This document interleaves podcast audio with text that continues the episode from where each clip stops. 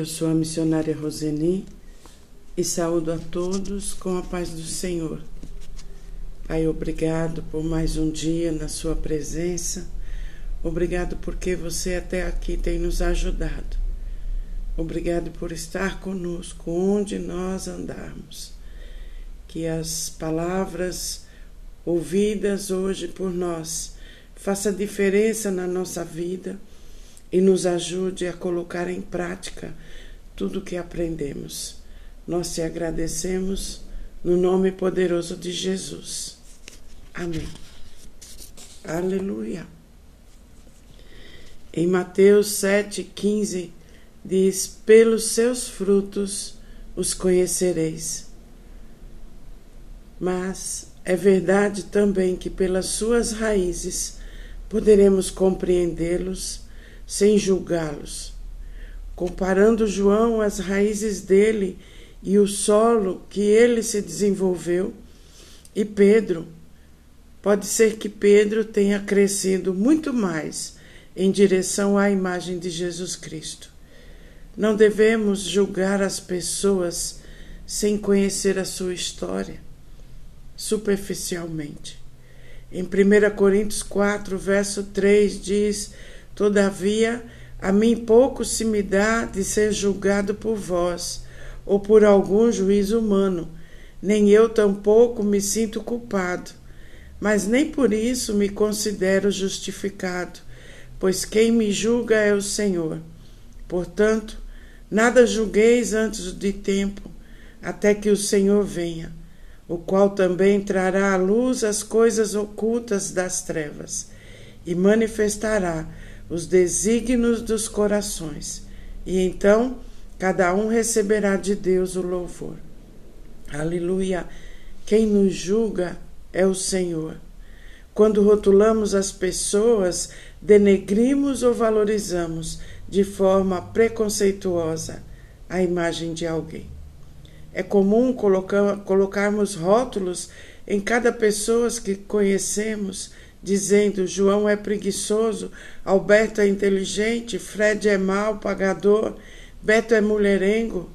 Esses rótulos nem sempre são verdadeiros. Às vezes colocamos rótulos sem conhecer quem realmente são, sem conhecer suas raízes, sua história, sua criação. Não devemos julgar ninguém antes do tempo. Paulo diz que nem a si mesmo julgava pois compete ao Senhor fazer isso. No lugar de pré-julgamentos, devemos nos preocupar com a nossa própria fidelidade. Aquele que se ocupa em julgar o próximo esquece de olhar para os seus próprios erros. No lugar de julgar e ser alvo de julgamento, devemos aprender a perdoar e ser perdoados. Muito melhor que prejudicar alguém espalhando suas características ruim, ruins, é orar pela pessoa, crendo no poder de Deus para transformá-la em alguém melhor. Aplique amor e não rótulos ao seu próximo e procure conhecê-lo melhor. Deus ama a todos. Aleluia. João 7, 24. Não julguem apenas pela aparência, mas façam julgamentos justos. Não podemos esquecer que foi o poder de Deus que nos libertou e que continuamos precisando da sua ajuda. Se nos acharmos superiores, orgulhosos, descobriremos que a autossuficiência nos conduz à queda, nos conduz à derrota, nos conduz à destruição.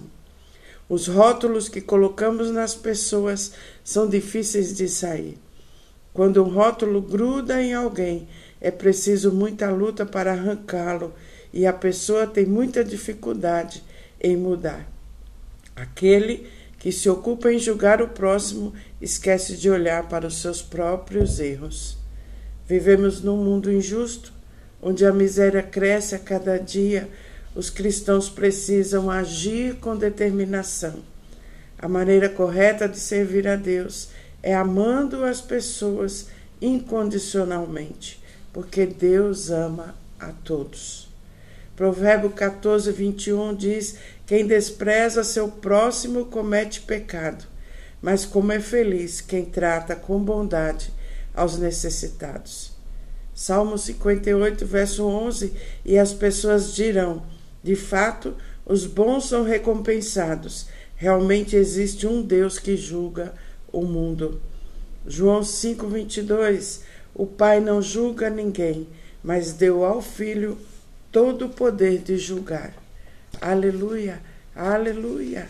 Em 1 Coríntios 14, 24 diz: Mas se todos estiverem anunciando mensagens de Deus e entrar ali um descrente ou alguém que seja simples, ele vai ouvir o que vocês estão dizendo e se convencer do seu pecado. E ele será julgado pelo que ouvir. Os seus pensamentos secretos serão revelados.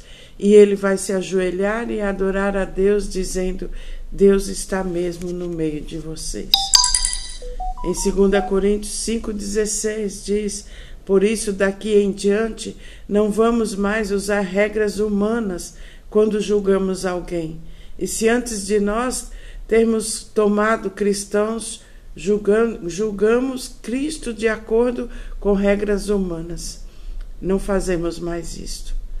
Não podemos fazer isto. Quem está unido com Cristo é uma nova pessoa. Acabou-se o que era velho e já chegou o que é novo. Tudo isso é feito por Deus, o qual, por meio de Cristo, nos transforma de inimigos em amigos dele.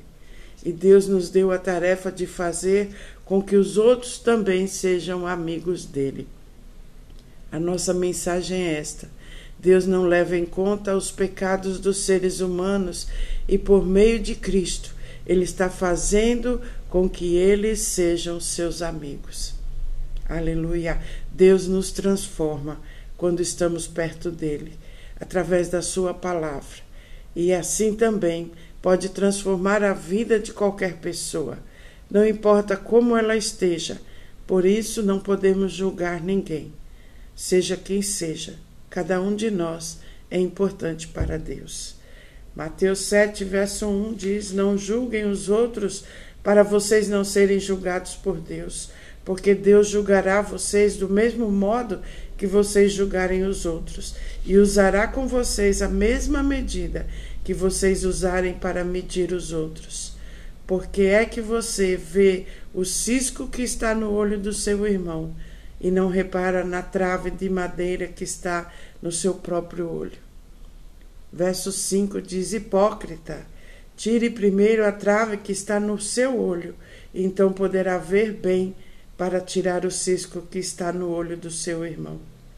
Romanos 14, verso 13 diz: Por isso paremos de criticar uns aos outros. Pelo contrário, cada um de vocês resolva não fazer nada que leve o seu irmão a tropeçar ou cair em pecado. Aleluia! No verso 12 diz: Assim cada um de nós prestará contas de si mesmo a Deus. Muitos de nós achamos mais fácil apontar as faltas de outros do que olhar crítica e honestamente para a sua vida. Mas a nossa principal responsabilidade não é endireitar a vida dos outros, Todos temos de prestar contas pessoalmente perante Deus pelas nossas ações. Se passarmos o tempo apontando o dedo para os outros, nunca corrigiremos a nossa vida, nem progrediremos na nossa restauração, na nossa transformação. Não condene, não julgue. Aleluia, aleluia. Em 2 Coríntios 7, Conceda-nos lugar no coração de vocês. Ele acrescentou, acrescentou: Não digo isso para condená-los. Já lhes disse que vocês estão em nosso coração para juntos morrermos ou vivermos. Não devemos condenar os outros, mas abordar a situação ou as diferenças com bondade ou mansidão. Quando um conflito é resolvido de forma adequada, todos ganham problema resolvido, o relacionamento recuperado. O amor de Deus consegue prevalecer nos nossos principais relacionamentos, devemos pensar e dizer: Eu estou disposto a fazer o que for necessário para consertar a situação. Será que você tem dito isso? Ou você só está enxergando o defeito da outra pessoa? Ou você está se colocando à vontade para melhorar e acertar a sua situação, o seu relacionamento, principalmente dentro da sua casa ou no seu trabalho. Aleluia. 1 Tessalonicenses 2, verso 11. Pois vocês sabem que tratamos cada um como um pai trata seus filhos, exortando, consolando e dando testemunho, para que vocês vivam de maneira digna de Deus, que os chamou para o seu reino e a sua glória. Tenha amor sincero e solidariedade com os outros, sem julgamentos. Seja um problema entre patrão e empregado, marido e mulher, pai e filho, entre amigos e colegas de trabalho, todos têm sentimentos, têm diferenças, não podemos julgar, criticar ou condenar as pessoas. Aleluia. Mateus 7:11. Não julguem os outros para vocês não serem julgados por Deus, porque Deus julgará vocês do mesmo modo que vocês julgarem os outros. Aleluia, aleluia. Devemos elogiar os avanços de cada pessoa que convive conosco. Isso vai incentivá-las a melhorar cada vez mais, porque você está mostrando que você está vendo, que você está reconhecendo a melhora. Em 2 Coríntios 7, verso 4, tenho grande confiança em vocês e de vocês tenho muito orgulho. Sinto-me bastante encorajado. Minha alegria transborda em todas as tribulações. Paulo disse: Tenho grande confiança em vocês e de vocês tenho muito orgulho. Você tem elogiado os seus liderados? as pessoas que dependem de você, as pessoas que você está ensinando. Você tem elogiado a sua esposa ou o seu esposo? Você tem elogiado os seus filhos? Todos nós gostamos de ser reconhecidos naquilo que fazemos pelas pessoas que estão perto de nós. Aleluia, aleluia. Tenho grande confiança em você. Diga, diga para seu irmão, diga para o seu esposo, diga para sua para as pessoas que trabalham com você, eu tenho muita confiança em você. Para que problemas, conflitos sejam resolvidos, as pessoas devem se sentir amadas, consideradas e dignas. Ele estava dizendo: Eu acredito em você. Paulo estava dizendo: Eu acredito em você. Você tem dito isso para as pessoas que estão ao seu lado? Expresse a sua fé e confiança nas pessoas. Aleluia! Por mais difícil que você ache que ele é, assim você terá melhor êxito para resolver as diferenças. Aleluia! Aleluia! Grande ensinamento o Senhor está nos dando nesse dia. As pessoas precisam saber que você acredita nelas e não só saber apontar os erros e as falhas. Para você acabar com o conflito, é preciso expressar confiança na outra parte.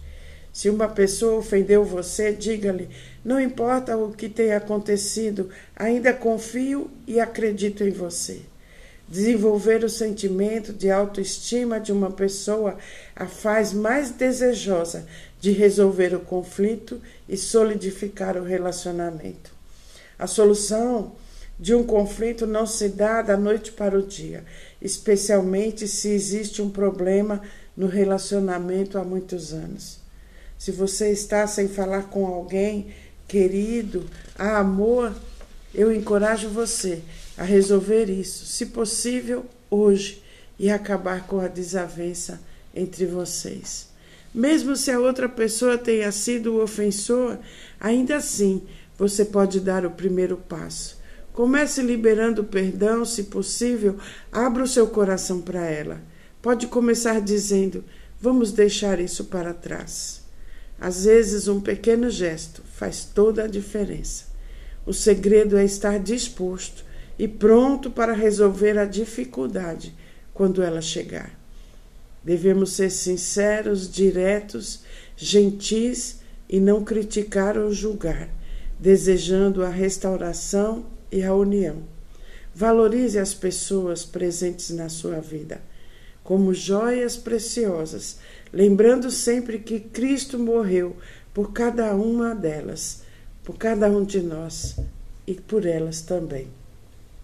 Não guarde nenhuma ofensa, resolva logo, pois a ofensa guardada, a mágoa, é um empecilho a recebermos as bênçãos de Deus.